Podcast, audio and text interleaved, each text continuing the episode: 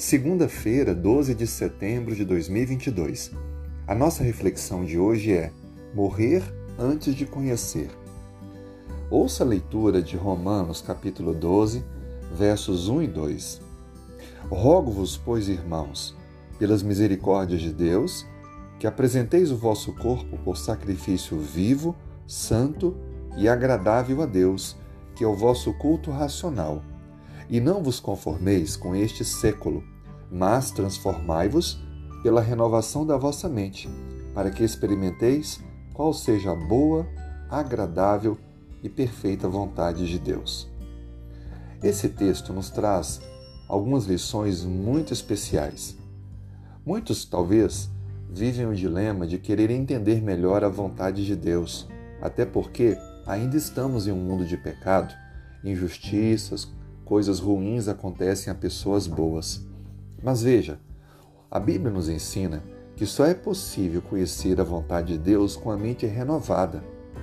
Somente quando a nossa mente está transformada continuamente pela ação divina é que podemos ter uma percepção espiritual mais clara.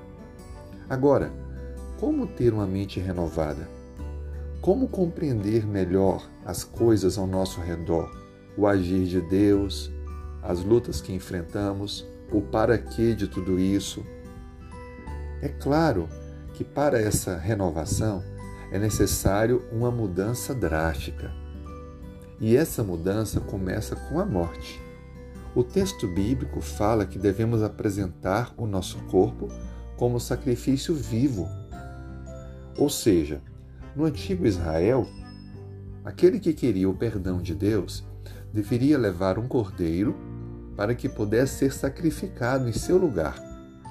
O ato de ir até o templo levando o cordeiro era demonstração de fé. Agora, a Bíblia está dizendo que nesse novo momento nós devemos ser o sacrifício, devemos nos apresentar, devemos nos sacrificar, ou seja, permitir morrer o eu para que Cristo possa viver em nós, renovando a nossa mente. Assim sendo, a morte espiritual, no sentido de morrer para o egoísmo, morrer para a individualidade, morrer para o egocentrismo, morrer para a mentira, morrer para o pecado, morrer para o mal, para que assim possamos viver para Cristo e por Cristo. Conheceremos desta forma a boa e agradável vontade de Deus. Por isso, o caminho que o discipulado cristão percorre é o caminho da cruz, o caminho da morte. E essa morte deve ocorrer todos os dias, para que um pouquinho de nós possa ser substituído por um pouquinho de Deus. Que o Senhor abençoe a sua vida e você possa experimentar diariamente essa transformação.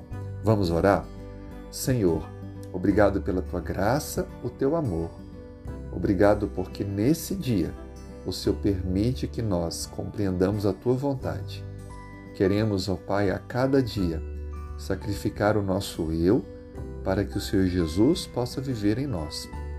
Nos transforme, nos ajude nessa caminhada. É o que oramos em nome de Jesus. Amém.